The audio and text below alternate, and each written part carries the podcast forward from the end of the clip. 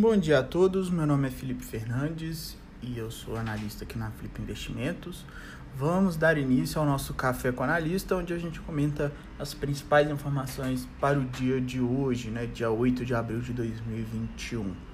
Bolsas internacionais, temos a Ásia fechando em alta, repercutindo a ata do Fed, que é, sinalizou né, que não vai parar de comprar ativos ainda, e isso deixa um otimismo no ar para os investidores. Europa segue essa, essa abertura em alta também, né, repercutindo também essa sinalização do Fed. E os Estados Unidos, né, temos os futuros norte-americanos próximos da estabilidade, com investidores atentos ao pronunciamento de Jerome Powell, né, o presidente do Fed. No Brasil, ontem a bolsa fechou próximo da estabilidade, com leve alta de 0,11%. Ambiente de commodities, temos alta para os metais, queda para o petróleo, né, com estoque de gasolina acima do esperado nos Estados Unidos e agrícolas negociando em alta até o momento. Ambiente político, temos o ministro da Economia, Paulo Guedes, afirmando na noite de quarta-feira que a economia brasileira está se reerguendo, mas ressaltou que é preciso avançar a vacinação em massa no país para sustentar o crescimento. Guedes afirmou após o jantar com o presidente Jair Bolsonaro e outras autoridades do governo com importantes empresários em São Paulo que a síntese do encontro foi, de um lado, a vacinação em massa e de outro, o avanço das reformas estruturais.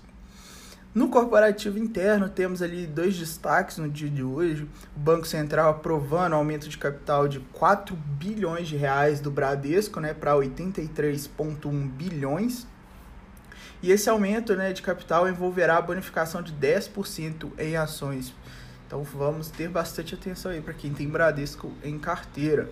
Já a agência de classificação de risco de crédito, né, a Moody's, elevou o rating de JBS de BA2 para BA1, tá? com perspectiva estável.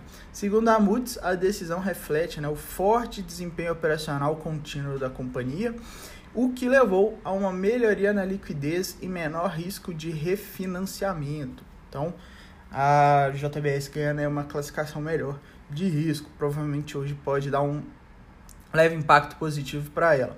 No calendário de hoje temos às 8h30, né, daqui a pouco, o Banco Central Europeu publicando atas da reunião de política monetária. Às 9h30 temos dados de pedidos iniciais por seguro-desemprego nos Estados Unidos. E uma hora, discurso de Jerome Powell, atual presidente do FED. No mais é isso, pessoal. Desejo a todos um ótimo pregão espero que todos consigam sair com resultado positivo. Qualquer dúvida, estou à disposição nos nossos grupos de interação.